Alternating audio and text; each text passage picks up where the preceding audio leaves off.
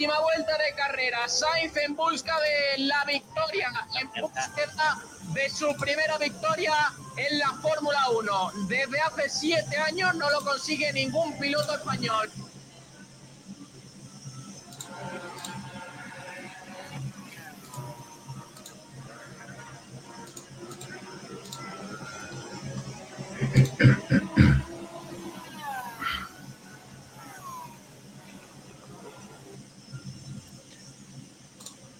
Hola, muy buenas tardes. Bienvenidos a un nuevo programa de Bandera Cuadros. Bienvenidos al programa número 21 de esta temporada de Bandera Cuadros en Sport Direct Radio, la radio malagueña del deporte.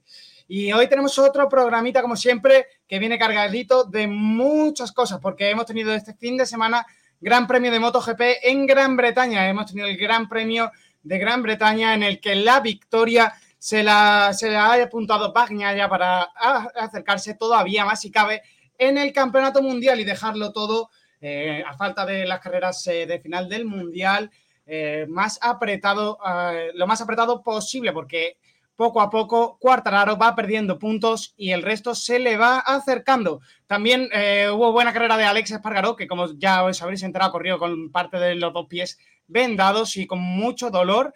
Eh, finalmente él acabó noveno, así que eh, tan solo en una posición por detrás de, de Cuartararo y, tan y aumentando tan solo, en tan solo en un punto esa diferencia entre el piloto francés líder del campeonato del mundo y eh, Alex Espargaro, que en este momento es segundo en el campeonato.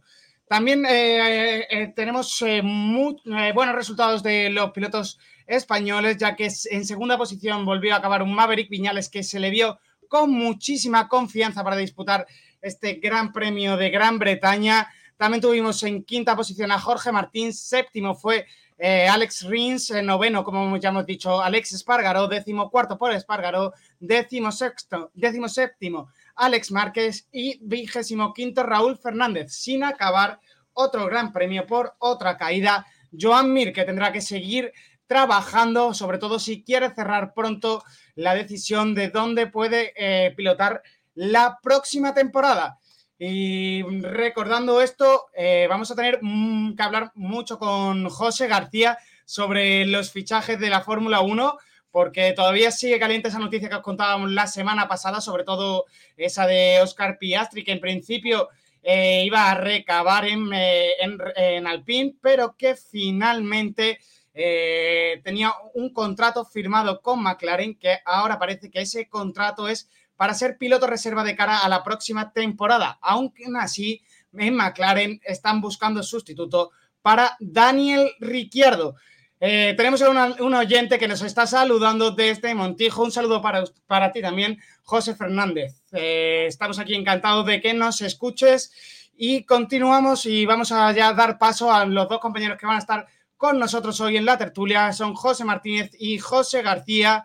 José Martínez, eh, con el que hablaremos de este gran premio de Gran Bretaña que hemos tenido este fin de semana, que nos ha dejado muy buenas sensaciones la vuelta de la categoría de MotoGP eh, a, la gran pantalla en que pudimos ver este fin de semana. ¿Cómo viste tú esa carrera de vuelta? Pues, fue yo creo que la mejor carrera de la temporada. Eh, vimos adelantamientos, vimos como los que no están en el Mundial siguen eh, siguen achuchando un poco más, recortando, mucho adelantamiento sobre todo, que era el principal atractivo que tiene este circuito. Y vimos como un choque de estrategia del que no pudo salir victorioso Cuartararo, que tenía una estrategia muy distinta al resto, y sí salió pues Peco, que eh, ahora comentaremos un poquito con las noticias, un poco la, estrategia que tuvo y, los consejeros que, buscó para, este, para esta carrera. Pero gran regreso, muy buena carrera, de hecho lo comentaba con gente que no sigue tanto la MotoGP, y, creo que hacen falta más carreras como estas, como comentamos el martes pasado, la gente se está un poco desenganchando y carreras como estas son las que hacen que, la gente pues sintonice MotoGP para verla. La verdad que vimos muchísima emoción en pista en las tres categorías. En Moto 3 vimos una carrera prácticamente en grupo y un grupo numeroso en toda la carrera. Moto 2, una gran carrera de Alonso López que finalmente no se la llevó por, en esa última vuelta. Y en MotoGP, ese, esa gran batalla que también pudimos ver y esa caída que se llevó Johan Zarco y que le dejó sin la victoria en la que ya debería de conseguirla, porque lleva casi 96 grandes premios para conseguir una victoria en la categoría reina. Y José García, que en el que hoy vamos a hablar de esa silly season que tenemos en la Fórmula 1, que viene calentita. Hablaremos del calendario de Fórmula 1 2023, que se va a retrasar por lo menos que lo conozcamos de forma oficial, se va a retrasar un poquito hasta octubre. Eh, también hablaremos un poquito de ese culebrón de Piastri, Alpine y McLaren y el reglamento técnico del 2023, que ya prácticamente está finiquitado y solo falta la aprobación del Consejo Mundial de la FIA, porque en el reglamento interno está eh, dado por el visto bueno por su presidente de la Federación Internacional de Automovilismo. José, ¿qué tal esta primera semana de vacaciones de Fórmula 1? ¿Echas de menos ya los coches en la pista? ¿Qué tal, Nacho? ¿Qué tal, José? Bueno, lo que siempre me llama la atención ¿no? de este parón es que criticamos mucho a la FIA por la cantidad de carreras que hay, pero luego un fin de semana sin carreras y nos comemos los mocos y nos mordemos las uñas, ¿no? Un poco la ironía de los fans, pero sí, la verdad que se está haciendo larga y todavía quedan dos semanas más, así que habrá que aguantar como se pueda. Y ya la siguiente Bélgica, que hay muchas ganas. Por lo menos nosotros tenemos unas vacaciones más cortitas que los que tuvisteis vosotros, José Martínez. En las motos estuviste casi 40 días de, sin, de parón veraniego, así que nosotros tan solo tenemos dos semanitas. ¿eh? Hay diferencia, ¿eh? Sí, nosotros que entre, entre, las vacaciones y el Gran Premio de Finlandia que se canceló, bueno, se sabía de antes que se iba a cancelar, justo, justo coincidiera cuando empezaban las vacaciones y como tú dices, hemos estado de, de semanas que ya ves, me, hasta yo vi la Fórmula 1, por eso te lo digo todo. Al final los enganchasteis todos allí a, la Fórmula 1, además eh, vivimos grandes carreras en territorio europeo como suele pasar. Así que he presentado el programa y presentado los colaboradores. Vamos a ir comenzando y como siempre empezamos con las noticias patrocinadas por eh, Motos Orel. ¿Te apasionan las motos? En Motos Oreil encontrarás las últimas novedades del mercado en todo tipo de vehículos, coches, motos y patinetes eléctricos. Además, tienes la posibilidad de financiación hasta el 100% de tu compra en tan solo 24 horas. Trabajamos con 23 compañías de seguros. Somos gestoría del automóvil. Matricula tu coche nacional o de importación en las mejores condiciones. Compra-venta de todo tipo de vehículos. Somos especialistas en coches de importación a precios espectaculares. Aprovecha hasta final de año. Regalo seguro por la compra de tu vehículo o de cualquier asesoramiento. Te atendemos en Benalmádena, calle Tenerife, entre Telepixe y Banco de Santander. Teléfono 951 25 3006. Motos Orel, tu tienda del Grupo Orel en Arroyo de la. Y vamos a comenzar con la Fórmula 1 porque han salido varias cositas durante esta primera semana de parón veraniego. Eh, como ya sabréis, ese reglamento que se tiene que aprobar de cara a 2023 estaba pendiente por, de aprobarse por parte de las autoridades superiores de la FIA. Falta todavía el Consejo Mundial de Automovilismo. Pero el primer paso está dado. Tenemos ya las primeras directrices en lo que se va a enfocar el reglamento del año que viene. Y en principio, como hablamos ya en programas anteriores, el, el porpoising va a estar incluido dentro de este reglamento. ¿Qué, qué vamos conociendo, José, de este reglamento del cual todavía no conocemos entero y que seguramente vaya saliendo a lo largo de esta misma semana. Bueno, Nacho, como bien sabes, este año hemos tenido el primer año de esta nueva normativa que ha dado tanto de que hablar. Y lo, como tú mismo has comentado, el tema más preocupante, ¿no? Y lo que más ha incidido, la fiera, el porposing, principalmente por las protestas de Mercedes, y que van a realizar un ajuste respecto a ese rendimiento en el Gran Premio de Bélgica. Y desde que se, desde que se descubrió perdón, este negativo efecto en los test de pretemporada, han pasado varios meses hasta llegar hasta hoy y aún no se ha llegado a un acuerdo formal con las reglas. Pero el pasado lunes, el presidente de la FIA, Mohamed Ben Sulayem, anunció que la nueva versión del reglamento técnico de 2023 ya está redactado y solo falta presentarlo al Consejo Mundial de Deporte. Es decir, que dentro de unos días, como bien han dicho Nacho, conoceremos todos los detalles. Y el máximo responsable de la FIA en su cuenta de Twitter publicó lo siguiente. Después de haber discutido sobre el porpoising con los 20 pilotos de la Fórmula 1 y los 10 directores de equipo, me complace anunciar que presentaremos un reglamento técnico de 2023 actualizado a la CMSA para abordar esa cuestión, además de las medidas adoptadas por el resto de la temporada.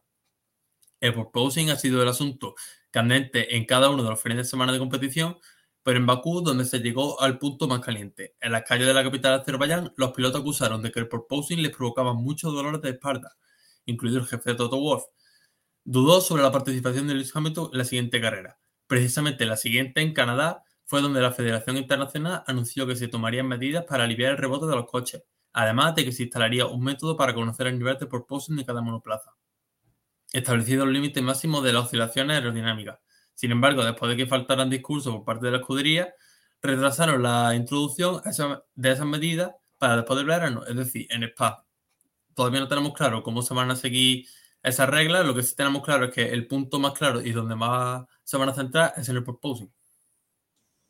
Y tampoco tenemos claros de que esa normativa que se iba a aplicar para regular el proposing de, esta temporada, eh, estamos pendientes todavía si la van a meter en, en Bélgica porque gracias a los avances que se ha hecho durante la, temporada, los equipos ya están dejando de tener tanto, de, que ese porpoising deje de ser de esa forma tan exagerada como lo que veíamos a principio de temporada. Así que lo mismo ya la FIA deja esta temporada un poco más libre ese tema del suelo, pero para de cara la temporada que viene, como acaba de decir José, probablemente ese, ese porpoising ese fondo plano esté regulado dentro del nuevo reglamento que se va a incorporar de cara a la siguiente temporada.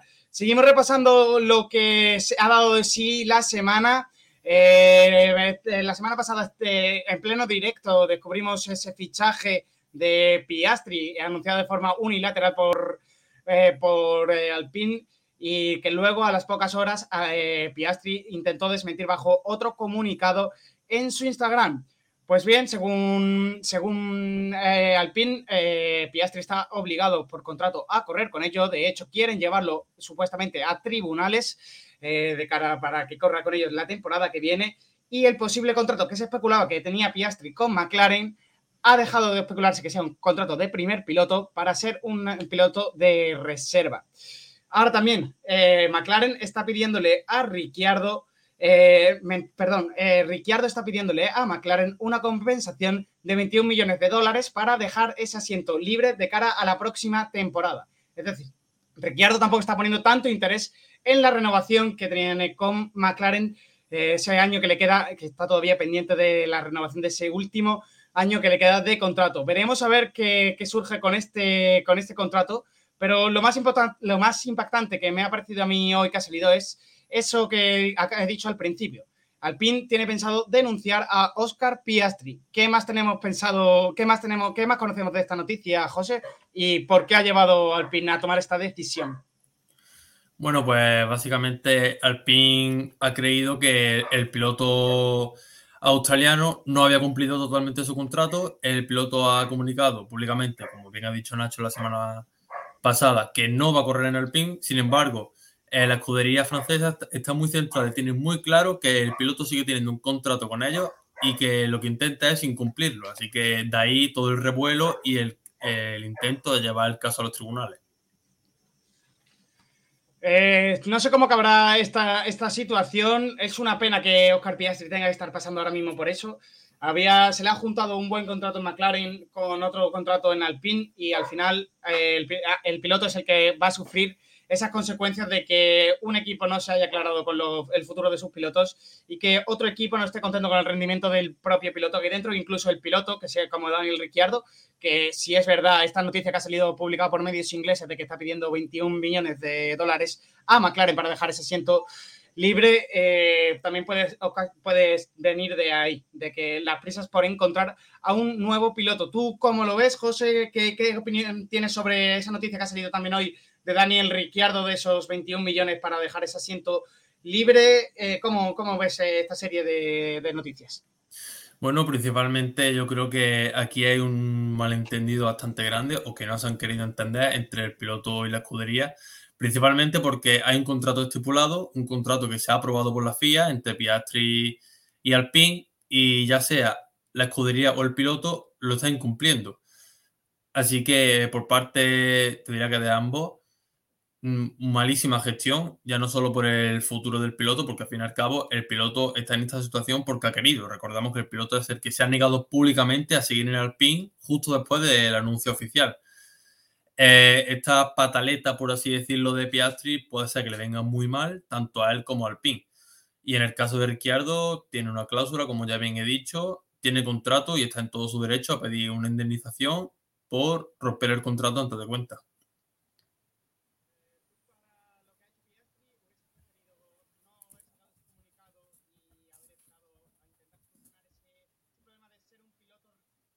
Eh, perdón, no se me escuchaba.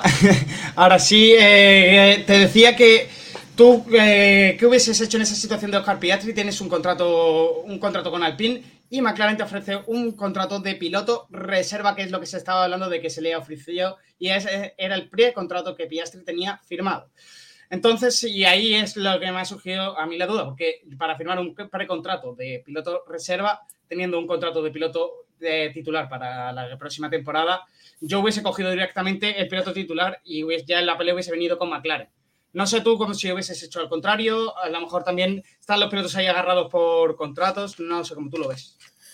Bueno, principalmente había que centrarse en la situación de estar dentro del Alpine, porque recordamos que justo después del comunicado de Piastri, Wang Yuzu salió públicamente diciendo que se alegraba de haber salido del Alpine. No sabemos qué pasa ahí dentro con la escuela de jóvenes pilotos, no sabemos qué pasa con las conversaciones entre los propios pilotos reserva y los titulares, ¿no? Porque recordamos que Fernando Alonso, el primer día de mercado, abandonó el barco totalmente, justo meses después de decir que estaba muy ilusionado con el proyecto. En Alpine está pasando algo muy grave dentro, se está desmontando el equipo de una manera muy exagerada e incluso absurda. Así que no, sé cómo hubiera reaccionado yo porque me gustaría ver qué está pasando realmente dentro de la escudería, porque parece que es un caso muy complejo y no es casualidad que solo un, que varios pilotos decidan irse y no solo uno. Es, es, una situación muy complicada la que realmente tiene que estar pasando. Alpine. Y otro piloto que ya este sí ha renovado esta semana ha sido Alexander Albon con un contrato multianual con Williams que estará desde 2023 en adelante.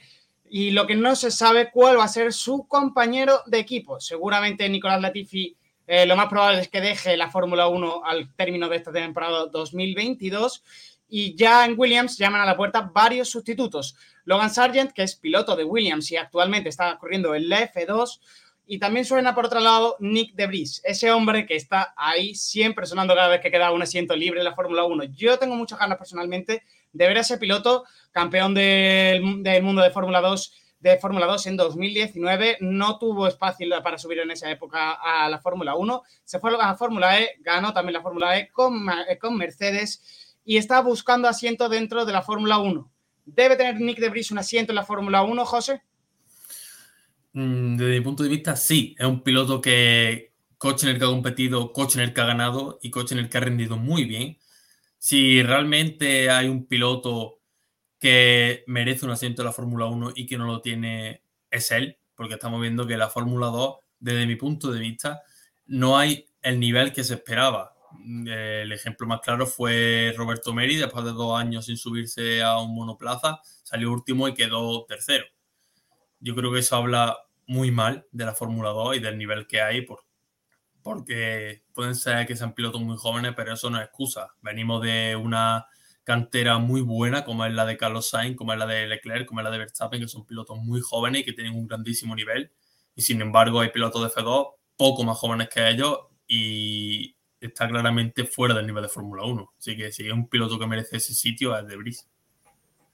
Es muy complicado que de una promoción de Fórmula 2 de 20 pilotos o de 24 como hay este año salgan tantos asientos para la Fórmula 1, porque tendrían que salir mínimo el del campeón y dos asientos más por lo menos, o uno por temporada para que vayamos viendo esos movimientos. Y es muy complicado buscarse ese hueco en la Fórmula 1. Por eso creo que Nick De Vries ha, ha decidido irse fuera y puede llegar a ser un piloto más completo de lo que va a llegar a serlo ahora mismo Logan Sargent, que es su competidor realmente por ese asiento en el, en el Williams de cara al 2023.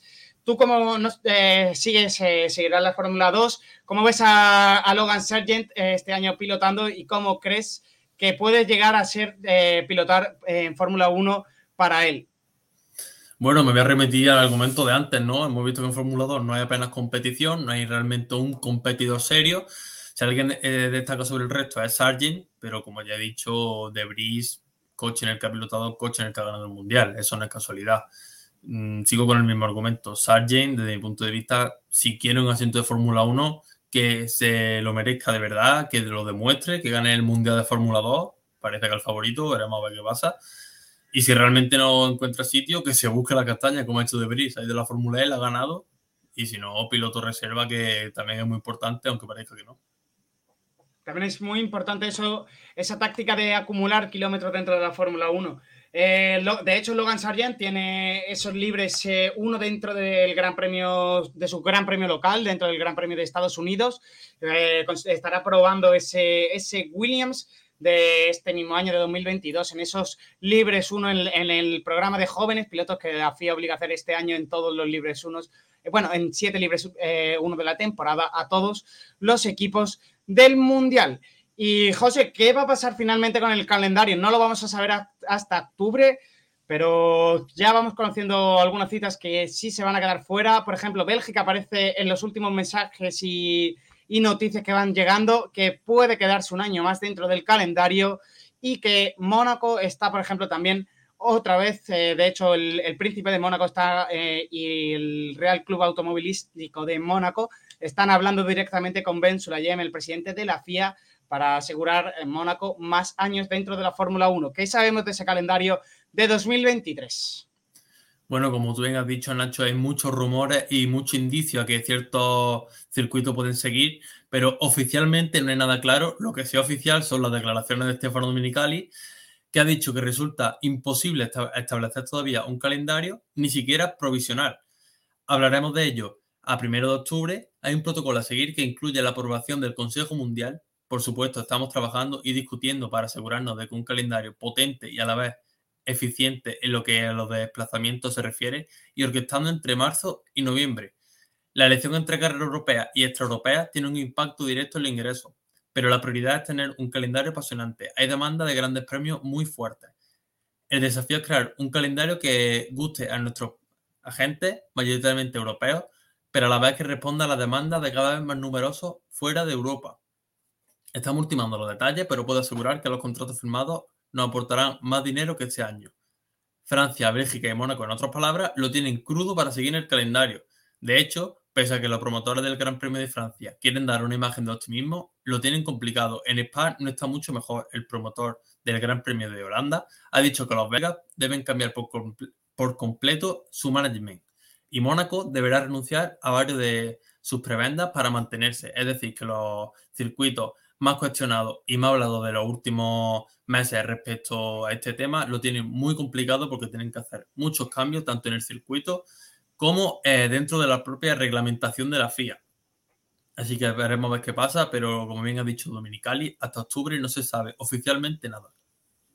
Habrá que esperar hasta octubre para ver cómo van evolucionando esas últimas citas que faltan por configurarse dentro del calendario de la Fórmula 1 de 2023. Si esto ha sido todo por hoy dentro del apartado de la Fórmula 1, muchas gracias José García por estar una semana más con nosotros. Nos escuchamos, te iba a decir la semana que viene, no, pero la semana que viene, pero la semana que viene descansamos. Ya sabéis que hay feria en, la, en Málaga y por lo tanto no habrá programa la próxima semana. También descansan la Fórmula 1 y MotoGP. Así que eh, la semana que viene recuerdo que no habrá programa. Muchas gracias José por estar una semana más con nosotros. Hasta luego.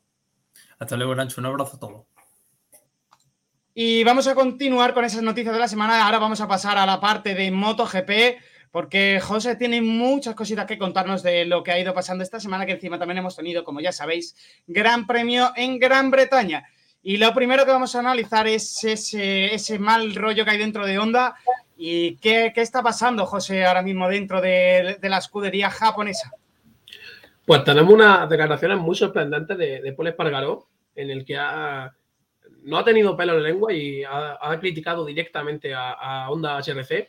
Ha comentado que no entiende como una escudería del nivel que tiene Honda. Parece que no estén buscando soluciones, que están dejándose llevar, algo que a él personalmente le molesta.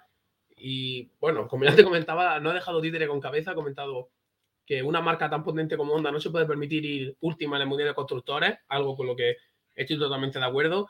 Honda viene de ser la dominadora histórica prácticamente de lo que viene a ser MotoGP y la caída que ha, tenido esta temporada, pues mm, eh, propicia que sus propios pilotos tengan estas declaraciones. Sin embargo, también me parecen un poco desafortunadas, ya que eh, hemos visto como Mar Márquez, con la misma moto que Paul Espargaró y estando lesionado de gravedad, ha sido capaz de sacar buenos resultados. Por tanto, yo creo que también habría que, por parte de Honda, darle un tirón de oreja a Paul Espargaró y comentarle, mira, hay pilotos con la misma moto que tú, y en peores condiciones físicas que están haciendo funcionar la moto un poco más. Obviamente no vamos a decir que Mar Márquez le ha hecho buena la onda porque hemos visto que ni él mismo podía. pero creo que sí que hay que exigirle un poquito más a Espargaró y un poco lo, la contraposición de Honda sería decirle que él no está ayudando en el, desarrollo de la moto, porque aunque no esté más marca, que sabemos que es cierto que el que siempre lleva el peso del desarrollo de la moto, al fin y al cabo son cuatro pilotos por escudería y vemos como Honda no ha hecho ningún tipo de avance. Ya sabemos que Alex Márquez se va, Paul Espargaró parece lo tiene al 99% cerrado también con KTM, y entonces creo que es un poco ventajista quejarse de esto ahora, cuando Honda te dio la oportunidad quitando el puesto a Alex Márquez, que recordemos que no le dieron oportunidad de probar lo que, lo que valía. Y Paul Espargaró ha sido el primero que no ha cuajado bien en la escudería. Por tanto, creo que vamos a tener una guerra, no creo que llegue al nivel de la que vimos hace poco con Yamaha y Viñales, pero creo que la cosa se está poniendo muy, muy tensa tiene pinto de, que la cosa se está poniendo muy tensa y es que tampoco los resultados no llegan por parte de Paul, como tú has dicho. Este fin de semana, sin irte más lejos, ha quedado por detrás de su compañero de la onda satélite, de Takaki Nakagami, y luego su compañero eh, Alex Márquez sí que ha quedado por detrás de él en decimoséptima posición y su compañero Stefan Bradel décimo noveno. Stefan Bradel, que es el que menos experiencia puede tener con esa moto, porque dentro del el resto lleva como mínimo la temporada entera pero ninguna de las ondas tiene un buen desarrollo y ninguno de los pilotos que hay ahora mismo encima de las ondas son capaces de llevar esa moto. Parece que Márquez es el único y como han tenido tantos años con esa hegemonía de, de Marc, no se han preocupado en desarrollar otro tipo de moto para que sea más dócil, ¿no, José? Claro, pero al fin y al cabo es que tú dices, eh, muchos pensamos, sí, es que realmente le hacen la moto a Marc, pero es que tiene a un a un piloto que cuando las lesiones le respetan, como ha sido hasta ahora, ha dominado incansablemente contra los mejores rivales que ha tenido MotoGP en su historia. Entonces sería una locura no dejarle ese, poder creativo para que tenga la moto que quiera. Y también eh, vemos como Dani Pedrosa, sin ir más lejos, teniendo unas características totalmente distintas a Márquez, también era capaz de conseguir victoria y de, de pelear por los mundiales. Por tanto, creo que eh, aparte de la decadencia que ha tenido Honda, también es importante la decadencia que están teniendo los segundos pilotos de, de Honda, los que vienen a ser un poco la, segunda espada de la escudería, que aportan más bien poco a tanto al desarrollo como a los resultados de la escudería. Pues veremos a ver qué lleva al final a, a, Honda y a Paul Espargaró. Esperemos que no acaben demasiado mal eh, finalmente su salida del equipo HRC y pueda encontrar también con el máximo de suerte y lo más rápido posible un equipo para, para poder seguir trabajando encima de una moto por parte de Paul. Y también vamos conociendo cositas sobre el futuro del resto de la parrilla y dónde van a ir desembocando. Esta vez ha sido Jorge Martín el que ha hecho algunas declaraciones y que ha, ido comentando después de su gran carrera que se marcó en el Gran Premio de Gran Bretaña. Jorge Martín que comentaba lo que se viene comentando a voces. Ducati es la que va a decidir y él nos ha comentado que él está haciendo lo máximo que puede. Además, considera que está consiguiendo buenos resultados, aunque yo creo que es evidente. Vemos como está viendo claramente una evolución positiva en la temporada de Jorge Martín. Empezó muy bien, recordemos que prácticamente no se hablaba de esta lucha con Bastianini, que era el, segundo piloto que se pelea ese, asiento oficial, pero luego vimos como Jorge Martín sí que bajó un poquito el nivel y, coincidió justo con, esas carreras que ganó Bastianini. Pero ya hemos visto en esta carrera, como tú, Nacho, has comentado, hizo un carrerón Jorge Martín desde principio a fin, tenía ritmo para ganar la carrera, pero como él mismo ha comentado también en esta entrevista, al fin y al cabo, cuando tienes que pasar a tantos pilotos, tuvo que pasar a Fabio, a Maverick, a Leis, tienes que pasar a muchos pilotos y el ritmo no te deja ser todo lo rápido que puedes. Aún así, muy buen resultado para él. Una pena Bastianini que se enchufó final de carrera y quedó un poquito mejor que él. Pero yo creo que José Martín lo que, lo que no quiere mostrar es que él, está tranquilo, sabe lo que tiene que poner de su parte para que Ducati tome la decisión y yo creo que, que de momento lo está haciendo muy bien y con, limitándose a eso, pero al fin y al cabo son pilotos, sabes que tú... Y yo creo que más en este caso, teniendo una Ducati que sabes que con la Ducati, con esa misma moto que, que tiene Jorge Martín, Zarco iba primero y consiguió la pole. Por tanto, si va a Ducati oficial, obviamente pues son muchos más galones, más lo que todo piloto quiere, pero bueno, puedes tener esa, tranquilidad de que en Ducati mínimo te vas a quedar y si no, esta oportunidad será la siguiente. O sea que centrarse, enfocarse y, poquito más, seguir haciendo buenas carreras y demostrar que, que tiene nivel para estar en Ducati, que todos sabemos que lo tiene. Y otro, otro piloto que ha hablado al término de este fin de semana, al término de ese Gran Premio de Gran Bretaña, ha sido el ganador, eh, Peco Bañaya, que ha tenido ayuda y lo sabe, y ha sido muy buena esa ayuda que ha recibido por parte de dos pilotos muy experimentados en la categoría. ¿Y quiénes han sido esos pilotos que le han ayudado, José? Pues son dos nombres que a todo amante de las motos seguro que, que van a, reconocer y admirar. Valentino Rossi, nada más que decir, eh, todos los títulos mundiales que tiene. Este es quizás el más esperado porque al fin y al cabo Peco Bandaya está en su escuela y le dio un poco, por así decirlo, la antorcha cuando se retiró. Pero yo sí que es cierto que con el segundo piloto me he quedado un poquito más sorprendido. Eh, es Casey Stoner no, no tenía conocimiento de que tuvieran esta línea tan cercana. Y Bandaya ha comentado un poco que les pidió consejo a los dos. Al fin y al cabo, cuando son eh, Casey Stoner bicampeón del mundo y Rossi eh, con nueve mundiales en toda su carrera, son, vamos, voces más que autorizadas de, de los mejores a los que les puedes pedir consejo. Y cuando le preguntaron un poco sobre eh, qué consejo pidió, habló que con Valentino lo que trató de mejorar y hablar fue como eh, la temperatura. Ya sabemos que en Silverstone, eh, aunque fue un día bastante soleado, como ya comentábamos que iba a ser, sigue siendo Inglaterra, las temperaturas no son las, las más usuales, por así decirlo. Y tuvo una conversación con Valentino Rossi que ha comentado también que, obviamente, siendo uno de sus escuelas, la relación es muy, muy fluida y comentó que le dio esos, esos consejitos para, sobre todo, mantener más el neumático. Y con Casey Stoner lo que habló fue, ya recordaré a Casey Stoner esa manera tan peculiar que tenía de, salir de las curvas, le comentaba eso, que intentara eh, dar gas más tarde al salir de la curva, que intentara tener ese, control bien para degradar menos neumático. Y como ha comentado, la estrategia le funcionó muy bien hasta que faltaban cinco vueltas donde ya eh, no podía seguir corriendo así porque el, el pilotaje de Casey Stoner es muy, muy agresivo y ya pues dedicó un poco a lo que él viene siendo, a lo que viene siendo su pilotaje, el que le dio su campeonato el año pasado, frenar bien, eh, ser fuerte en la curva y sobre todo tener ritmo. O sea que si le suma que tú ya tienes una muy buena base de, en cuanto a la conducción y te dan consejos tanto a Casey Stones como Rossi, pues el resultado es que gana la carrera y además con, con una muy, muy buena carrera. Quizás a Peco lo que le falta es esa calma a la hora de estar rodando, porque eh, lo que hemos visto esta temporada es que se caía en, los momentos clave de carrera. Era el momento en el que estaba liderando una carrera, tenía ritmo para abrir el hueco y el piloto italiano iba al suelo. Esa es la parte que tiene que mejorar quizás Bañaya, ¿no, José? Sí, a mí Peco lo, comentaba de hecho con mi padre cuando lo vi. Me recuerda un poco a, a Jorge Lorenzo, salvando la distancia, obviamente. Jorge también era un piloto que le encantaba abrir huecos, distanciarse, nada nada más salir. Son dos pilotos que cuando lo hacen eh, son prácticamente invencibles, pero como tú comentabas, Lorenzo tenía ese, ese puntito de que cuando no era capaz de escaparse, eh, no le pesaba, le, gustaba ir al cuerpo a cuerpo, no, se achantaba. Y Peco Banaya sí que peca un, poco quizás de cuando su, plan inicial no le, no le prolifera tanto, le cuesta un poquito más, ¿sabes? Cuando tiene alguien detrás va un poco más tenso y comete esos fallos que tú has comentado y sobre todo rodando un grupo creo que ahí es donde tiene la máxima mejora Peco, él, él lo sabe Obviamente no en todas las carreras, por mucho que tú quieras, no va a tener la posibilidad de salir primero, ponerte muy bien y, abrir hueco y por tanto mejorarlo. Al fin y al cabo es un piloto muy joven y yo creo que teniendo de consejero a Casey Stoner, que además ha sido leyenda en Ducati, conoce la mundo y la escudería como, como su familia, y Rossi, yo creo que los componentes y todo está ahí servido, esperando a que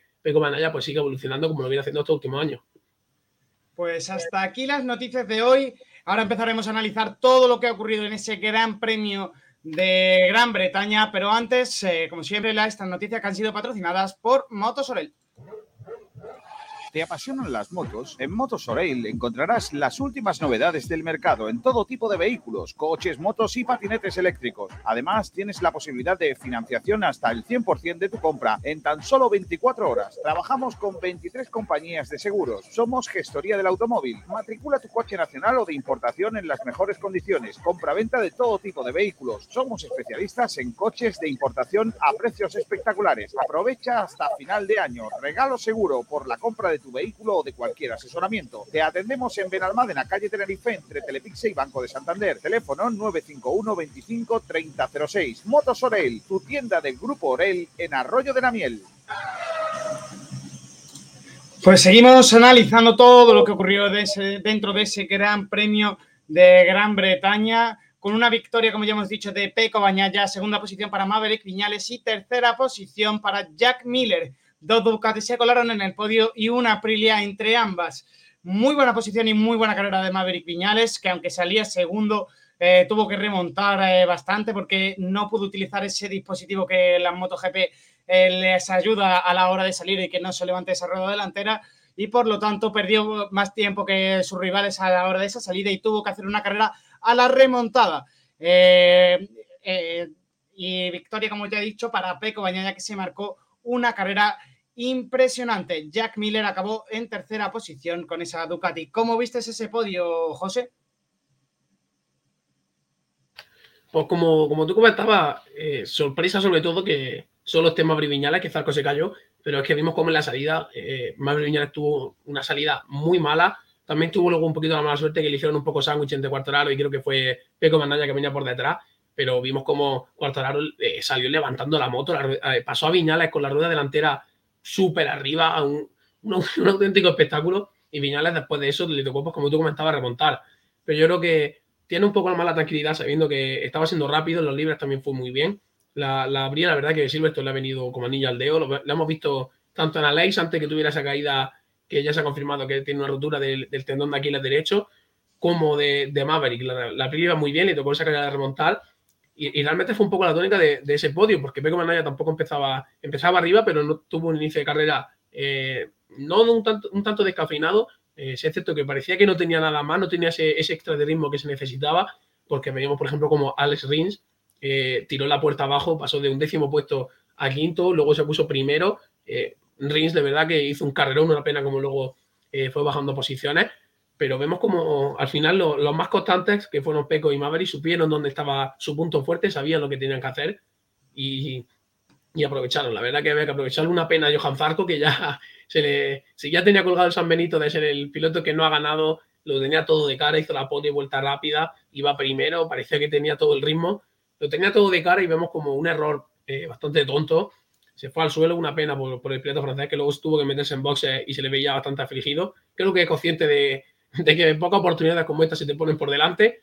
Y solo queda pues eso, recomponerse. Miller también una, una muy buena carrera que realmente pasó un poco desapercibido, quizás en todas las luchas que hubo, sí que no estuvo muy activo en esas batallas, pero supo mantenerse arriba en todo momento, atacó cuando le tocó atacar y se puso en ese podio, que también muy merecido para el piloto de Ducati, que le viene muy bien, porque aunque ya sabemos que no va, no va a estar en Ducati oficial y tiene su nuevo equipo, siempre es bueno que llegue con, con grandes sensaciones y que, y que se ponga un poco más emocionante el Mundial. Como tú comentabas, Pego que ha pegado un gran recorte. De hecho, eh, hay un poquito de polémica porque Cuartararo ha dicho que ve más rival a, a Pico Bandaya estando a 49 puntos que a Leis para que lo tiene a 22 ya un poquito la guerra psicológica de, no te considero tan fuerte, eh, aunque bueno, eh, Pargaro le, ha sacado un punto con dos pies rotos prácticamente, Cuartararo. Pero yo creo que eh, lo que tiene que hacer es caer en la, estrategia, eso también lo tienen muy estudiado, no creo que Alex vaya a picar, Alex es un piloto con 32 años, tanta experiencia en MotoGP, realmente no, no tiene nada que... Y, Alex también le ha dicho algo en declaraciones a, a Cuartararo sobre su liderato, que él también puede fallar y, que no, se... Tiene que están entre los dos ahí picándose un poquito, dándole salsa al mundial. Claro, pero es que eh, eh, realmente Español lo hizo bien. Eh, dejó la pollita con sutileza comentando que, comentando lo que es verdad. En la segunda parte de la temporada, el que puede perder el campeonato es Fabio. El que llega primero a la segunda mitad del campeonato es el que tiene que certificar por qué va primero y el que tiene que seguir consiguiendo los resultados para ganar el fin de año.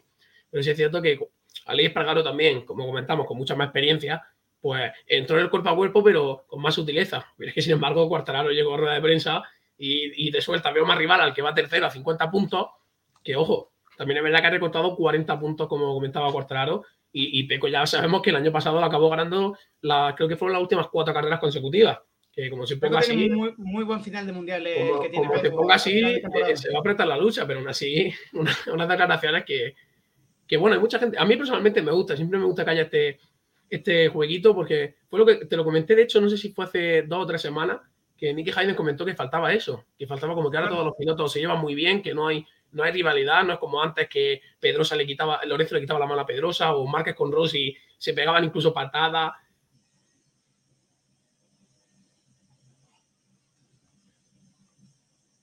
Eh, José, no sé si te has quedado congelado. Eh, ahora seguimos hablando de las motos eh, porque tenemos un problema en la imagen con José. Ahora seguimos hablando con las motos. Eh, vamos a ver si conseguimos contactar de nuevo con José Martínez. vamos a seguir repasando esa clasificación y ahora que él nos, nos siga comentando esas, esas declaraciones que estaba haciendo sobre el Mundial de MotoGP, que realmente es así. Eh, cada vez eh, estaba más de colegueo entre todos los pilotos.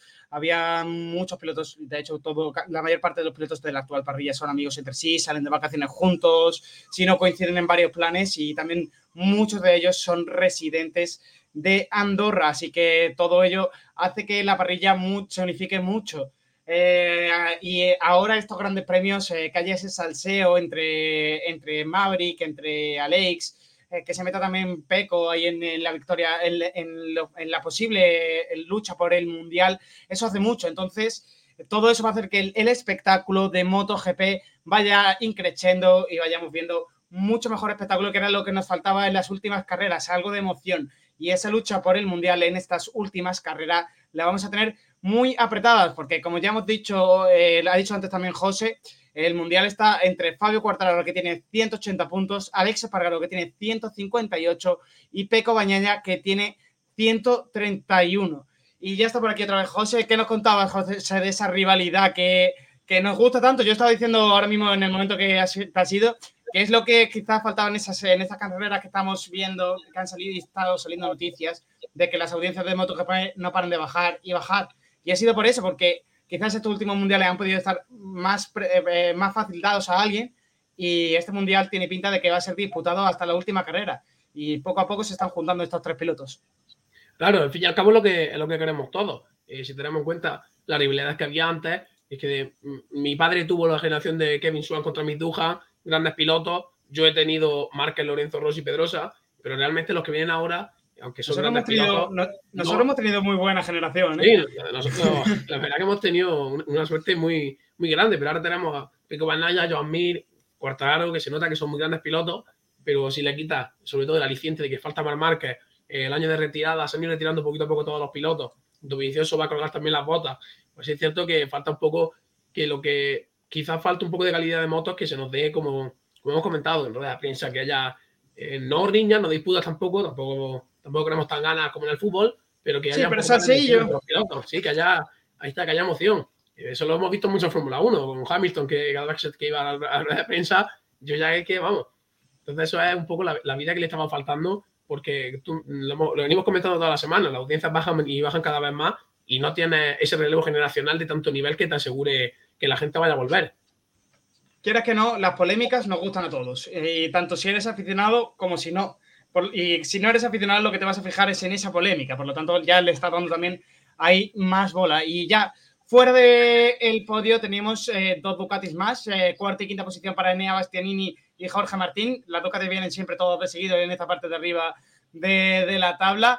¿Cómo viste esa carrera de las dos Ducatis satélites? Eh, otra de las satélites se cayó y la otra satélite de, de Fabio Di Antonio, acabó en la posición número 22. Pues muy bien, realmente lo, que esperábamos todos. Eh, Jorge Martínez estuvo arriba del primer momento. Eh, Fabio y Antonio sabemos que es la única Ducati que no, está siendo capaz de ser rápido, pero eso son cosas del piloto, también es el, más joven de todos. Pero tuvimos un Bastianini que también pasó fuera del radar durante la primera vuelta de la carrera hasta que luego llegó arriba, de hecho llegó a, al cuarto, a la cuarta posición, como tú has comentado, en un carrerón, típica remontada de Bastianini, que es lo que siempre le, siempre le, le atribuimos al italiano, que en esa parte final de carrera es muy peligroso. Y Jorge Martín lo mismo, es que la Ducati va muy bien. Eh, yo creo que todo el mundo se quiere pelear por una Ducati, excepto John Mir, que dice que él no acepta satélites. Pero bueno, yo creo que, yo creo que pasar de, de Suzuki casi que a una, a una Ducati como está ahora, casi que yo lo firmaba son, declaraciones interesantes por parte de, de Joan Mir, el, piloto que está buscando asiento y que se cierren las puertas así de una forma. No sé a ti qué te parecerá dentro de este mundo de las motos, pero es una es, cerrarte muchas puertas porque son ocho motos en, competición las de Ducati, ¿no? Sí. Bueno, este año van a pasar a ser seis porque eh, Aprilia va a tener las dos satélites, pero sí, ahora mismo son ocho y ahora sí, bueno, las de Aprilia también van a ser satélites. Al fin y al cabo, mm, yo puedo entender de un eh, Rossi, de un Lorenzo, de alguien que va a mundiales, eh, varios mundiales y con grandes carreras, decir, no voy a una satélite. Pero es que estamos hablando de Joan Mir, que ha ganado un mundial en 2020 cuando Marc Márquez no estaba, que era el principal candidato, y, ganando una sola carrera. Realmente no creo que tenga ese, no creo que tenga ese caché ni ese nivel de, de poder exigir de, yo vengo aquí, porque estamos viendo como muchos pilotos que estaban ahora mismo en oficial se van a tener que ir a satélite. Paul Espargaró va a tener que irse a satélite. Eh, Jack Miller ya está confirmado para irse a una satélite. las motos oficiales están reservadas quizás para, para, los mejores puestos y John Mir, desde que ganó el Mundial, realmente está teniendo años muy discretos. No creo que tenga ese...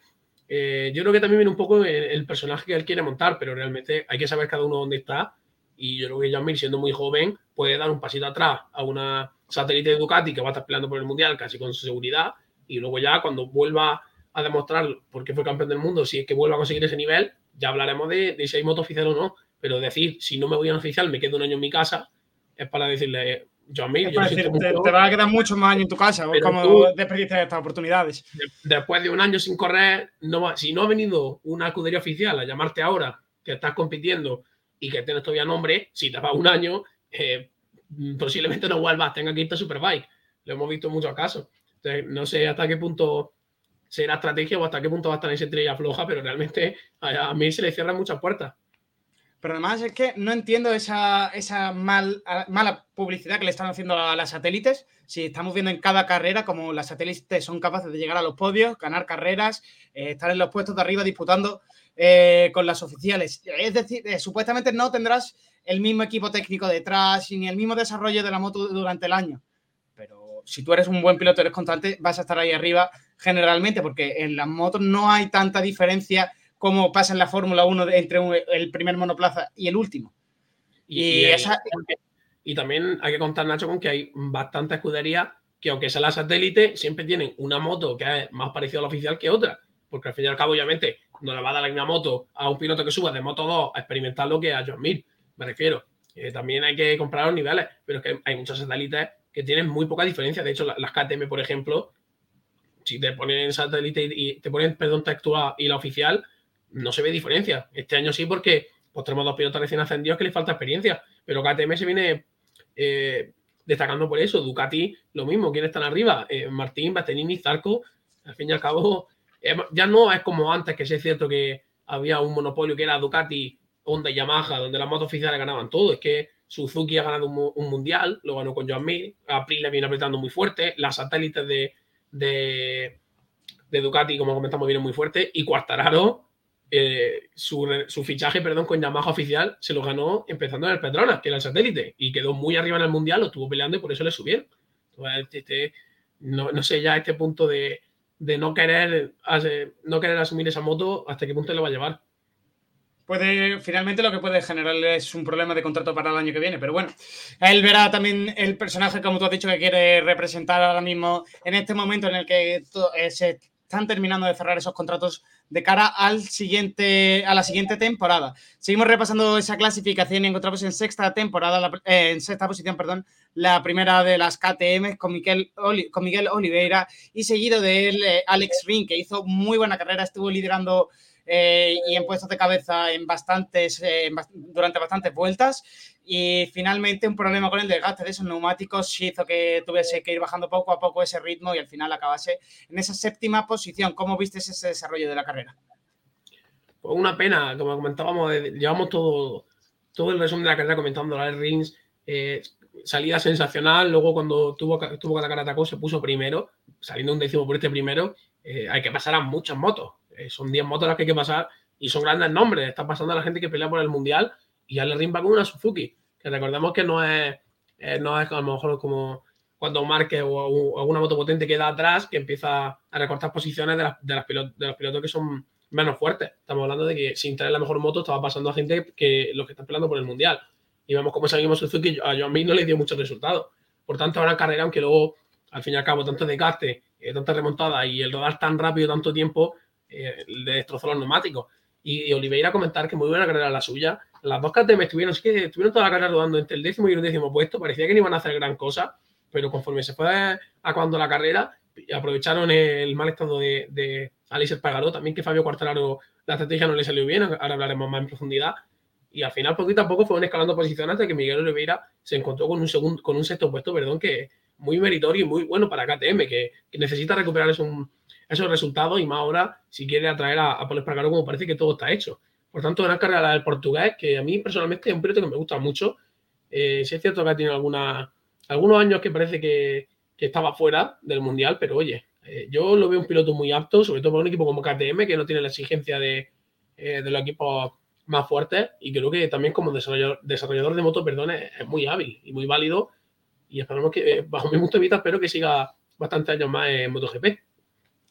Pues sí, esperemos que siga muchos años más en MotoGP. Yo lo que iba a destacar de él es ese final de carrera, lo que tú has dicho. Eh, cómo supo aprovecharse en ese último momento para ir pasando pilotos conforme el desgaste en la pista iba apareciendo. Y otra cosa que también te iba a preguntar es eh, lo que parece desde fuera, viendo las Suzukis, tienen muchas caídas, son, eh, están teniendo esta segunda parte de la temporada un poquitín más irregular de quizás como habían empezado desde que se anunció que se fueron, desde que se anunció que se iban a ir de de la competición, ¿puede ser que tengan un problema en ese desgaste de ese neumático trasero y es lo que está tirando a sus pilotos?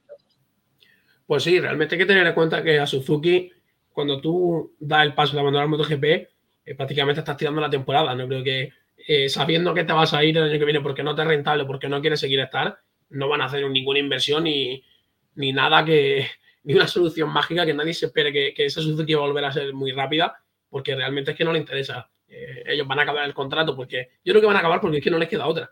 Porque si, si ya su salida es poco legal, eh, no pueden dejar la, temporada a mitad y tirarla. Pero realmente, por mucho que a Miguel del Ring se quejen y que lo intenten, no va a haber grandes mejoras. Eh, veremos ver, algo, algo probarán, pero te digo, yo creo que va a ser más probar sobre lo que han probado antes, más que intentar cosas nuevas, que le supongo un gran gasto. Una pena porque son dos grandes pilotos que deberían estar un poco más arriba, pero bueno, sobre todo problema para Mir, porque cada ring ya tiene su futuro decidido. De hecho, lo comentó ya que esa tranquilidad le ayudó para, hacer la carrera que, hizo ayer, un, carrerón, pero ya Mir que está jugándose su futuro y además con la exigencia muy alta. Y si Suzuki no responde, como tiene pinta que no va a hacer, la verdad, no, no queremos engañar a nadie, pues va a tener un papel muy crudo de aquí a final de temporada. Esperemos que finalmente Joan Mir encuentre un sitio donde pilotar el año que bien, y detrás de, Alex Ring pasaron ya los dos líderes del Mundial, Fabio Quartararo y Alex Espargaró, octavo, noveno. Diferencia tan solo en esta carrera consiguió sumar tan solo un punto más eh, Quartararo que Alex Espargaró. Sigue aumentándose un poquito esa diferencia en el Mundial, pero no es demasiada los puntos que ahora mismo se encuentra separados tanto el francés como el piloto español. ¿Cómo viste en la carrera los dos? Eh, sabiendo que Alex corrió infiltrado, y con mucho dolor en, ambos pies. Y Quartararo corrió completamente libre y sano esa, esta carrera. Claro, que ese es el punto. Yo creo que realmente el ganador de, esta carrera, eh, el ganador de esta lucha, la carrera de hoy, eh, para ganarlo claramente. Recordemos que tuvo un accidente el sábado, se cayó a 160 kilómetros y aterrizó solo por los, dos tobillos. Y vimos como esa imagen del motorhome bajándose con los dos tobillos vendados, apoyándose en, su, eh, en un miembro de su equipo. Y realmente es que estaba con un punto menos solo. Cuartararo era el que tenía que no arriesgar más, pero realmente es que la, Yamaha no tenía más en, este circuito. Intentó, de hecho, probar con el neumático blando, que luego fue lo que no le funcionó, pero el plan estaba claro. Su plan era, empezaba, de hecho, empezaba bastante bien, como ya contó, tuvo esa gran salida, y el plan era intentar escaparse para cumplir con esa sanción de la Lola penalty que tenía de la carrera anterior. Y eh, cuando no pudo hacerlo, ya fue cuando entró en grupo y un neumático blando rodando en grupo fue cuando más se desgasta. Y al fin y al cabo fue lo que le pasó. Parecía que iba de hecho, en un primer momento parecía que lo iba a conseguir, em, empezó tirando muy fuerte y, consiguió un, gap, un hueco entre para hacer la penalty, que de hecho salía delante de Aleix y salía cuando Aleix estaba pilotando quinto, sexto, y parecía que cortaron la estrategia, le había salido muy bien. Pero luego finalmente, eh, como comentaba, los de atrás pegaron ese empujoncito, Peiko empezó a tirar, eh, Zarcon que se cayó estuvo también antes de la caída, y vemos cómo se le puso muy, muy complicado eh, el tema Cuartararo, que luego ya pues, fue abandonando posiciones, luchando con el que, con el que podía, intentando mantener la posición y devolviendo de lanzamiento. Tuvo una, bonita lucha con Maverick, pero realmente la Aprilia venía volando, eh, no tenía degradación en la coma, iba con el medio, no con el blando, y fue pan comido para el español, pero aún así, Cuartararo que yo creo que saldrá muy descontento de estos dos grandes premios. Ha tenido, en Asen tuvo un error que no es nada habitual de él. De hecho, lo, siempre, siempre comentamos desde inicio de temporada que se notaba mucho la madurez que adquirió en la, en la pasada y en anteriores y tuvo un, error poco propio de él. Y luego esta carrera que la estrategia no le ha salido del todo bien. tiene mucho que estudiar, aunque diga que peco su rival, realmente tiene que preocuparse por el que tiene 22 puntos. 22 puntos ya prácticamente no son nada, creo que quedan nueve carreras, muy poco margen de error y, creo que de hecho va a apretar mucho en Yamaha y la siguiente carrera seguramente veamos al diablo más diablo que nunca. Pues esperemos que ser el diablo más diablo que nunca no le juegue una mala pasada en estos momentos, que va a ser tan importante eso, y como te has dicho, quedan esas nueve carreras de cara a final de temporada. Seguimos repasando porque décima posición, en décima posición, posición cruzó la Ducati de Betseki. Y ¿eh? Muy buena carrera también de. Rookie del año, a falta de nueve carreras prácticamente. Mm, ya lo hemos visto en el podio, lo hemos visto quedando en quinto. Esta carrera quedó décimo. Muy bien el, piloto de la escudería Valentino Rossi. Que yo, de verdad, mi 10 creo que la escudería de Valentino, cuando lo vimos vimos los nombres a principio de temporada, con Luca Marini, el, el hermanastro de Rossi, todos pensábamos que iba a ser una escudería más de Ducati, que, que iba a pasar un poco sin pena ni gloria, pero realmente los, dos jóvenes están haciendo muy buen papel, están haciendo eh, eh, dos nombres que poquito a poco va, va, a haber que echarle un ojo para el futuro. Van a sonando mucho estos dos nombres para, para una oficial, ¿no? Veremos ya, seguramente la siguiente temporada empecemos a, a, a cosas y mandándolos a otros equipos. Eh, salía séptimo y finalmente acabó en esa décima posición y su compañero que salía décimo, Luca Marini, eh, ayer consiguió acabar en... Décimo segundo. Eh, en décimo segunda posición, es verdad, cierto. Justo por detrás de Brad Binder en medio de con esa KTM, que también el sudafricano siempre está ahí entre, entre los 15 eh, primeros, que son los que puntúan. Por, detrás de ellos ya nos encontramos con las dos ondas de Takaaki Nagagami y de Paul Espargaro en decimotercera y decimocuarta posición, otra carrera de onda que es para olvidar este mundial completamente. No sé, prácticamente podrían tener la moto guardada en el garaje y ahorrar kilómetros, porque no se ven mejoras eh, de, gran premio a gran premio, no se ven mejoras. No se han visto mejoras desde el final de la primera parte de la temporada hasta ahora que ha comenzado después del verano. Y yo dudo mucho que Honda vaya a traer mejoras antes de que vuelva a Márquez. Sus dos pilotos de, se van van a dejarse llevar. Yo creo que el, plan es. Márquez justo resaltaba la noticia que quizás podía volver antes de final de temporada. Yo creo que Honda va a dejarse llevar. Realmente ya no pelea por, por Mundial Constructores ni mucho menos. Hasta último ya casi pelea por honor. Pero creo que realmente teniendo un piloto que está fuera de tu escudería ya, Nakagami, que por mucho que le pida, lleva unos, unos últimos años que no, no está ni siendo rápido ni, aportando datos valiosos para el desarrollo. Paul Espargaro, que también está más fuera que dentro. Realmente Honda, pues va, está un poco como Suzuki, yo creo que ya va a los grandes premios a poner las motos a correr y que sea, porque, porque tiene contrato básicamente. y a ver qué sale este año, ¿no? Cuando, cuando venga Mark, yo seguro que cuando venga Mark ya veremos otra vez un más activo, seguro que le darán eh, mejor a él, porque yo creo que el único que puede sacar de aquí, hemos visto mucho a Mark hacer de líder de onda, lo hemos visto en muchas ocasiones, el padre, el padre Jorge Lorenzo lo comentaba ya, que era el momento en el que más lo necesitaba, y yo creo que Honda está deseando que, que Márquez vuelva ya. lo necesitan y yo creo que Márquez también tiene muchas ganas porque viendo lo que está pasando, el año que viene se le puede complicar antes de, antes de ni siquiera empezar. Los de Honda seguro que tienen muchas ganas de que vuelva Márquez y hablando de él, va a estar en el siguiente Gran Premio, no, obviamente no corriendo, va a estar ahí en Austria, ya que es eh, casa de Red Bull y como buen patrocinado por Red Bull, estará por allí por el Gran Premio de Austria, podremos verlo de nuevo y, seguramente tengamos unas declaraciones en directo sobre su estado de salud eh, por el propio Márquez. Y también estaba, ayer veía sus stories y estaba preparando una entrevista con HRC, así que también esa entrevista seguramente esté disponible en internet en breve y podamos disfrutar también de ella y escuchar de nuevo al piloto español y que tanto echamos de menos dentro de la categoría de MotoGP. Yo lo echo de menos, eh, sobre todo en esa lucha. Me he quedado muchas ganas de ver una lucha real entre Cuartararo y él. Ver eh, realmente el nivel de ambos. Eh, es lo bueno. Realmente Fabio es tan joven que sabe que en cuanto vuelva Márquez, esta lucha que, que, todos queremos ver va a depender de Marc, de que él vuelva bien físicamente porque Guardado tiene muchos años por delante. Marca aún todavía le quedan. Recordemos que creo que ni llega todavía a los 30 años, le quedan todavía años en el Mundial. Y esa lucha se va a acabar dando sí o sí. Por lo tanto, es esperar una, una pena. Hemos visto, en algún, sí que en alguna carrerita suelta hemos podido ver algo, pero la verdad que los últimos años además no le están permitiendo competir. Y yo creo que él también tiene muchas ganas de, de medirse con Fabio. Él siempre, él no se esconde, siempre lo ha dicho y le gusta, le gusta medirse con los mejores. Realmente, si quieres ser el mejor, tienes que ganar a los mejores. esa ha sido su filosofía siempre y ah, de momento ha salido, yo creo que la ha bastante bien. O sea, que esa lucha, esperemos, que con suerte sea el año que viene, ojalá sea el año que viene, porque bueno, realmente Yamaha no está tan lejos de Honda. Eh, Yamaha, quitando Quartararo, las otras Yamaha son un poco lo que viene a ser, vamos, eh, lo que viene a ser Honda realmente. Solo que Honda no tiene a, no tiene a Márquez, pero si no estaría más o menos de la mano son las que han terminado justo por detrás de las ondas, de que acabamos de hablar del décimo tercer y décimo cuarto puesto de Nakagami de Espargaró. Tenemos por detrás a Morbidelli y Dovizioso con las dos Yamahas, en 15 y 16, otra temporada de ellos también muy mala. Aparte de quitando a Cuartararo, muy mala temporada de Yamaha. Sí, es que hablamos de, la escudería que tiene, de los cuatro pilotos que tiene Honda, de Marque lesionado, de Pargaro casi fuera, Alan Marque fuera confirmado y Nakagami. Pero es que la verdad que la, Yamaha, eh, entre eh, Binder, el hermano de, de, Darrin, que subió en de Moto 3 con muchísima polémica, no le ha funcionado, obviamente, lo estamos viendo. De hecho, el propio Binder confirmó que tiene oferta de Moto 2 y seguramente acabe en Moto 2. Luego tenemos a Dovicioso, que se va a retirar porque eh, creo que no puntúa en, ninguna de las carreras. O sea que no tiene nada que envidiar en Honda de Yamaha, salvo que ellos tienen a su, a su punta de lanza en, buen estado físico. Morbidelli tampoco. Eh, Morbidelli recordamos que tiene una moto oficial y acabó decimoquinto.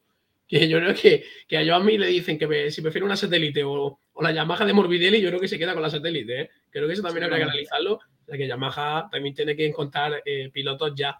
Tiene, pero, una urgencia importante. Pero aún así, Yamaha con un solo piloto prácticamente puntuando eh, está segunda en el Mundial de Constructores y Honda es última. Es, la, gran diferencia que sobre todo se está marcando en, esta temporada y, entre un equipo y otro, entre una marca japonesa y otra. Es una temporada muy complicada para los de Honda. Yamaha también es una temporada muy complicada, pero tienen ahí a Cuartararo que les obliga prácticamente a evolucionar la moto y a que le den una moto competitiva y a estar ahí arriba. Si no, se pierden a Cuartararo prácticamente. Y, y que te salvan muchos puntos. Realmente estos son los pilotos que, que te hacen los puntos, porque recordemos que cuando Marc ganaba los mundiales, eh, Honda eh, pasaba penurias para ganar el mundial de constructores, porque sí, eh, Marc hacía 20-25 puntos por carrera, pero el resto de pilotos les costaba puntuar.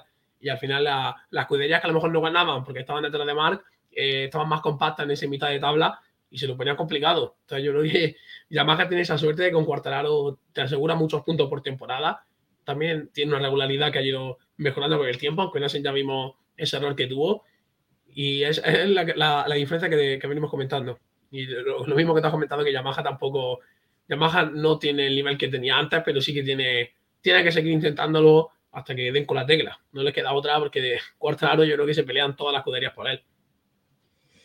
Y ya terminamos en este apartado de la clasificación del, de, MotoGP del Gran Premio de Gran Bretaña con décimo, ya sin puntuar en decimoséptima posición Alex Márquez, décimo estamos Remy Gardner, décimo noveno Stefan Bradel, vigésimo Darren Binder, vigésimo primero Raúl Fernández y Fabio Dillán Antonio cerró la tabla en la posición número 22 sin terminar, como ya hemos comentado, Joan Mir y Joan Zarco.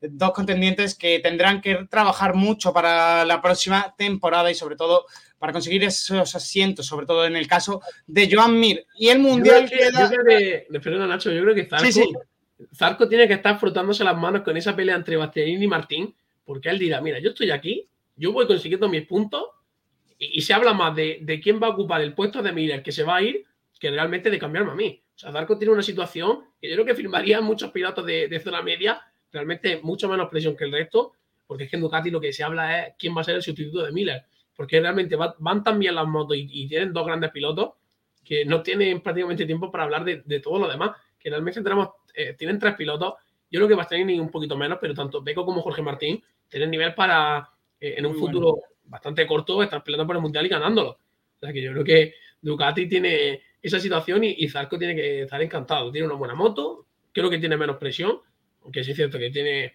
también tiene que conseguir resultados, obviamente. Estamos hablando de una Ducati que, que mucha gente la querría, pero necesita una tranquilidad que yo creo que firmaría mucho. Ale Ring, yo creo que estaría encantado de tener el puesto de Zarco y no tener que andarse a, a descambiando de escudería ni buscando una moto a la que adaptarse.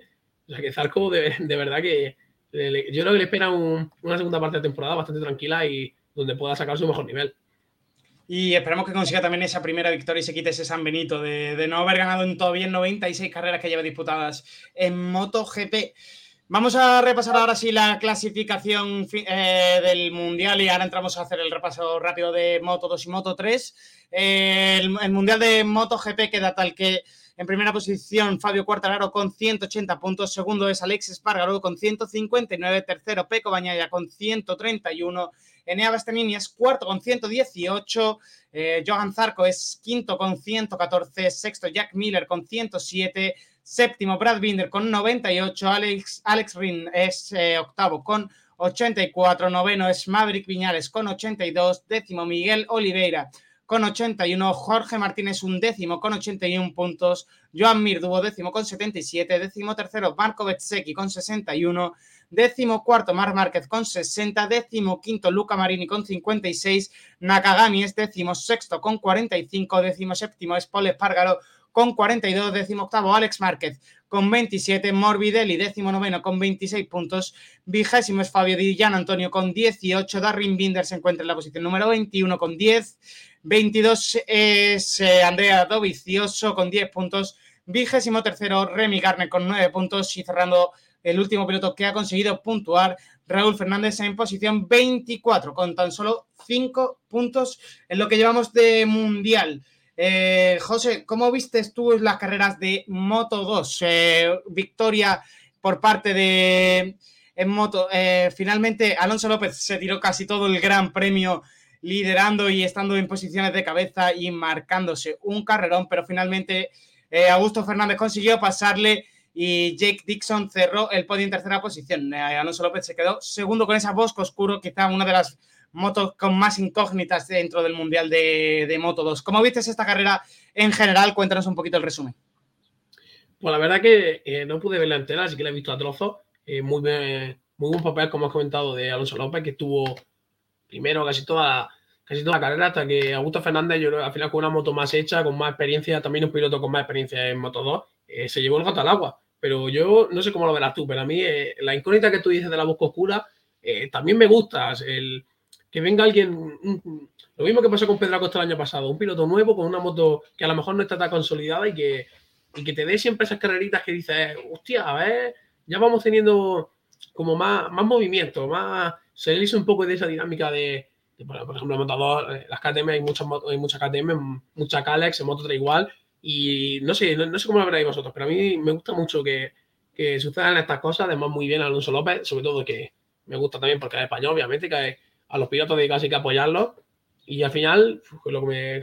Jackie Dixon cerrando el podio, creo que haciéndolo muy bien este año, haciendo poquito a poco, consiguiendo puntos. Realmente, eh, cuando estás contra un rival como Alonso López, que te da muy poca tregua en toda la carrera, que se mantiene primero y aguanta mucho, o tiene un gran ritmo y no comete errores persiguiéndolo, como, como comentábamos antes que le pasaba alguna vez a Bañaya, pues te puede llevar el gato al agua como Gusto Fernández, pero realmente eh, Jake Dixon ya cruzó a, siete décimas después en un, en un carrerón por parte de los tres. Yo creo que también hay que saber en, cada carrera analizar dónde está tu punto fuerte, tu punto débil, hasta dónde puedes llegar.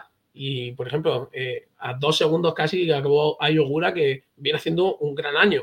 Por lo tanto, vemos como los de arriba tuvieron buen, muy buen ritmo eh, y, sobre todo, tuvieron eh, algo que no es habitual tener en, en Moto 2, esa mentalidad buena de Jake Dixon de ver que no puedes más, asegurar los puntos que tienes y el Augusto Fernández, Augusto Fernández perdón, y Alonso López mantener esa lucha hasta el final, que no es nada simple. Vemos muchísimo en, en MotoGP los errores tratando de seguir el ritmo de, del autopiloto, porque a lo mejor eh, una décima, tú tener que subir una décima para aguantar al piloto, te hace cometer errores. Lo vemos prácticamente en todas las carreras. O sea que un papel muy destacable de, de los tres pilotos. Y Yogura, si quiere seguir arriba en el mundial, pues lo que tiene que hacer. Queda siempre entre los tres, cuatro primeros.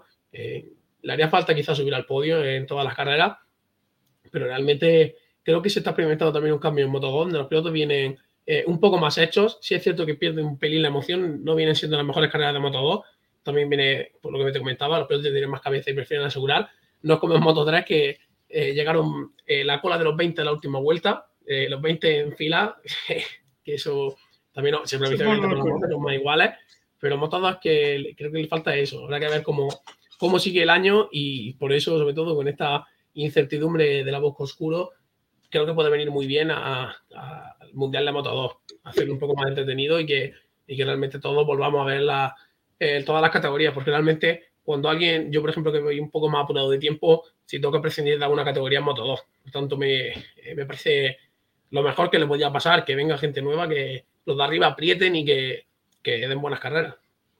Y además el nivel con el que ha vuelto Alonso López es muy, muy bueno. Esa experiencia que adquirió el año pasado, eh, que estuvo corriendo en, el Mundial de Superbike, parece que ha ayudado mucho a este piloto y que ha terminado de desarrollar esa voz oscuro que a principio de temporada nos sorprendía en esas posiciones el, debutante Fermín Aldeguer, y, pero que ahora poco a poco está bajándose un poquito el nivel de este piloto. Finalmente ayer acabó en el domingo acabó en decimoquinta posición con esa, el compañero con esa misma Bosco Oscuro.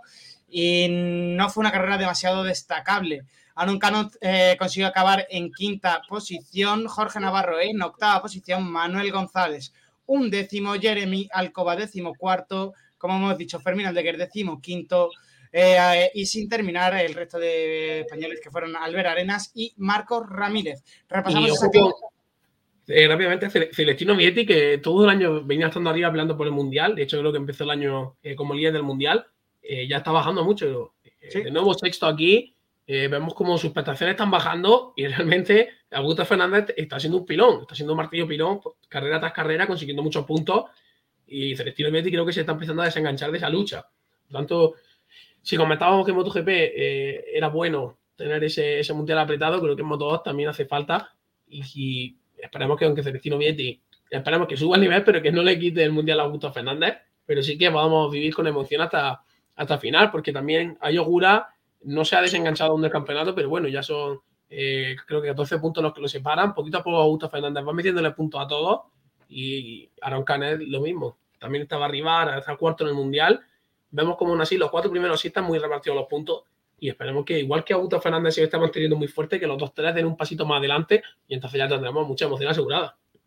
Y es que, eh, decías tú, viene muy fuerte Augusto Fernández y lleva, eh, lleva tres victorias consecutivas en Alemania, en Austria y en, eh, perdón, en los Países Bajos y en Gran Bretaña. Así que muy buena esta parte de la temporada para él y que, como dices, está haciendo modo martillo para, asegurar muchos puntos de cara a esta, esta última parte del, Mundial.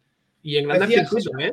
Recordemos que Sanserring, eh, Asen, que es la, capital de, del modo, y Silverstone. O sea, son tres grandes premios con historia.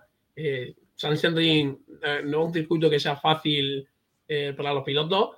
O sea que muy bien, Augusto Fernández, esas tres, tres victorias consecutivas en mitad de temporada, que también es donde, donde como comentaba Aleix, o te, caes o, te reafirmas como, como alguien que lucha por el Mundial y Augusto Fernández está dando un golpe a la mesa.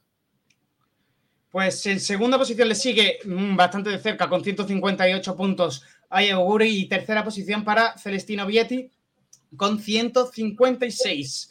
Cuarta posición es para Alon Canet con 127, eh, quinto es Tony Arbolino con 108, sexto Joe Roberts con 106, Jake Dixon séptimo con 92, Rotter es octavo con 88 puntos, noveno es Pedro Acosta con 75.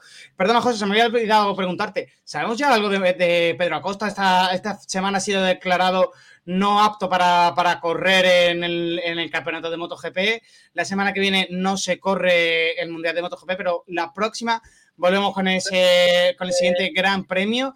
Eh, en, Austria, ¿tú crees que ahí va a ser ya declarado fit o va a seguir siendo declarado unfit? Pues debería ser declarado como apto. Realmente, eh, él lo comentaba, llegó a Silverstone con el ok médico de, aquí en Barcelona y se mostró muy sorprendido. Realmente allí eh, tú haces las pruebas y te dicen que sí, y luego llega aquí en Silverstone te dicen que no. yo creo que aún así, aunque aquí no haya sido eh, haya sido declarado que no está apto para correr, cuando vienes de un médico que te ha dicho que sí, yo creo que realmente con esta, esta semanita de parón que va a haber entre medio le va a venir muy bien a, a, a Pedro Acosta para volver a estar físicamente bien y que ya que vuelva a, pelear por el Mundial, que vuelva porque también hace falta, ha montado un piloto como Pedro Acosta que, que le dé emoción.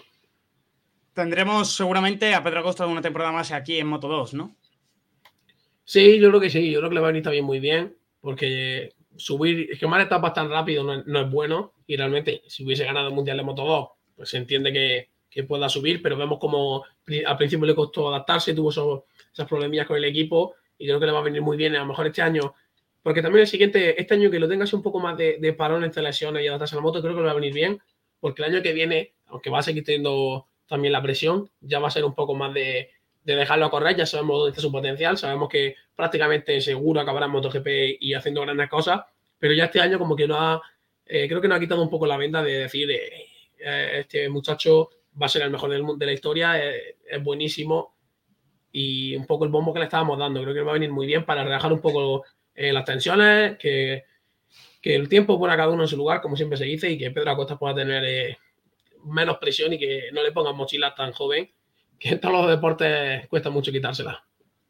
Y además cuesta, y cuesta mucho llevar las puestas encima, porque es mucha presión la que tienen que soportar estos pilotos con prácticamente 17, 18 años eh, en este Mundial de Moto 2. Seguimos repasando las posiciones de los españoles.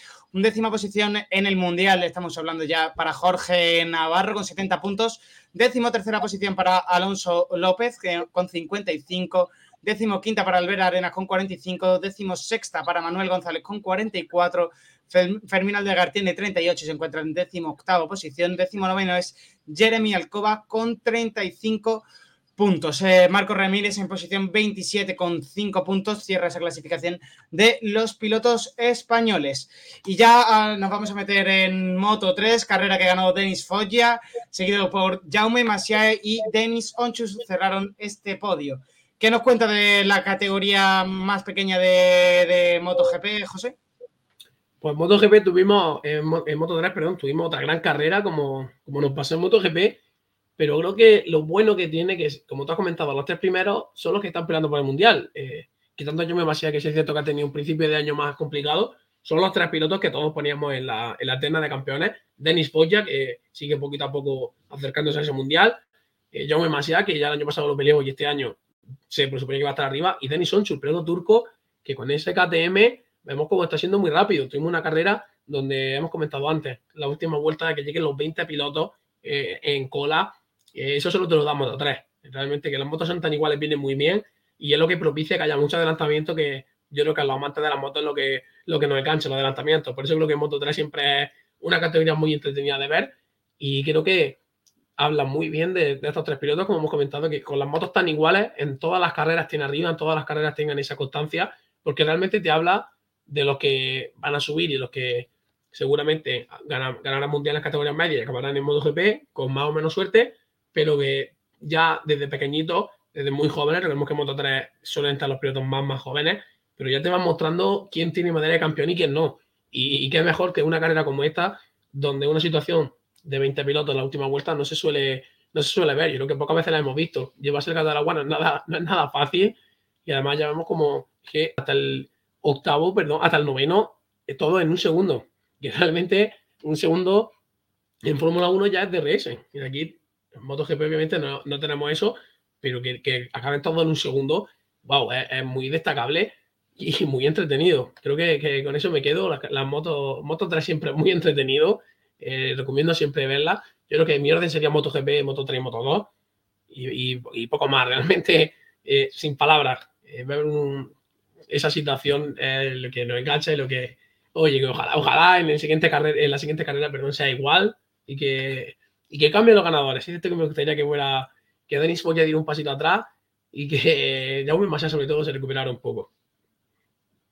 Y José, ¿qué nos destacamos más de este mundial que estamos viendo en Moto 3? Eh, ¿Qué peleas son las más interesantes de este mundial? Pues principalmente la pelea por el mundial. Son dos pilotos que, tanto Sergio García, que el que comanda con 182 puntos, Izan Guevara, que está a tres puntitos. Ninguno de los dos lo hemos comentado de lo que han quedado arriba en esta carrera. Realmente el equipo Gas Gas no ha tenido eh, su mejor desempeño en Silverstone, pero esa guerra sigue abierta, son tres puntitos, que, wow, tres puntitos, el mundial más apretado de, los tres que hay, con motos muy iguales. Y Denis Foya, que aunque se ha caído un poco, sigue con 140 puntos. Ya hemos visto cómo ha vuelto a ganar en Silverstone. Vimos que empezó también la temporada ganando. O sea que si recupera esa confianza, sería muy bonito que se, que se uniera, que estuviera el mundial entre esos tres. Yo también me gustaría destacar esa pelea por el cuarto y quinto puesto entre Masía y Dani Sonchu, dos pilotos de KTM que también se pueden pelear por un asiento en Moto 2. Recordemos que Pedro Acosta subió de KTM Moto 3 a KTM Moto 2. En KTM siempre se suelen respetar mucho la escudería de abajo y cuando renuevan pilotos vienen, vienen siendo los de abajo. Por tanto, muy importante esa lucha. Esperemos que Jaime Masía se mantenga como ganador. De momento está a 13 puntitos y que siga así. Vemos como poquito a poco va recuperando el nivel. Creo que venimos, no sé si son las dos últimas dos o tres semanas, venimos diciendo que Jaime Masía eh, está volviendo a, a conseguir grandes cosas y espero que todos creemos que, que, vuelva a ese nivel. Recordemos que el año pasado estuvo muy arriba hasta prácticamente final de temporada, donde ya tuvo un par de problemas que le impidieron luchar por el Mundial, pero que este año puede estar muy bien. Y sobre todo destacar, eh, Nacho, que cuatro, que tres, perdón, de los cuatro primeros son españoles. Vemos como prácticamente el futuro, como se solía decir antes, el futuro está asegurado aquí en España.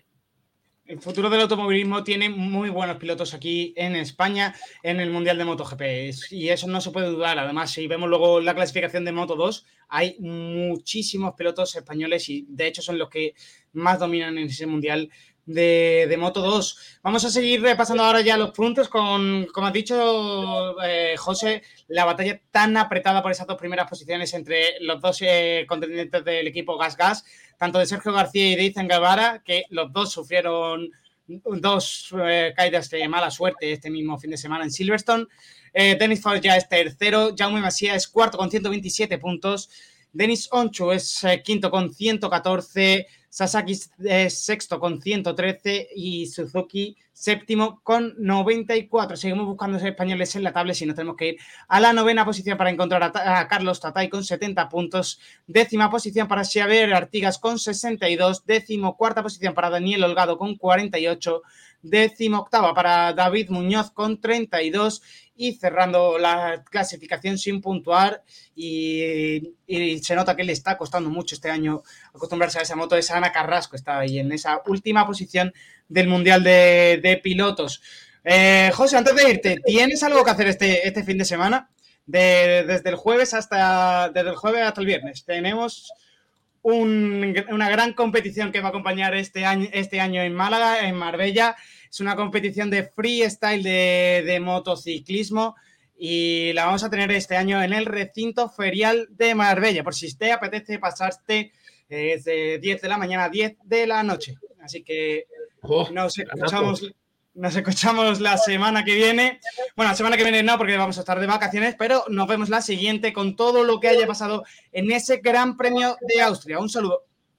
Nos vemos, Nacho. Hasta luego.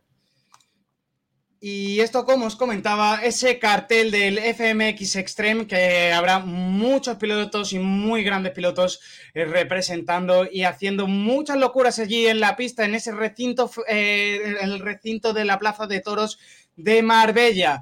Eh, como os digo, es 11 y 12 de agosto, de 10 de la mañana a 10 de la noche. Podéis comprar vuestras entradas en los enlaces que aparecen en el cartelito que hay en, internet. Este cartel lo publicaremos también en redes sociales para que podáis verlo. Si esto ha sido todo por esta semana, muchas gracias una vez más por estar aquí con, nosotros, eh, por recibir la información desde Sport Direct Radio y concretamente desde el programa de Bandera Cuadros. Espero que tengáis muy buena semana, descanséis la semana que viene. Si sois de Málaga, paséis muy buena feria y nos escuchamos a la vuelta. Un saludo.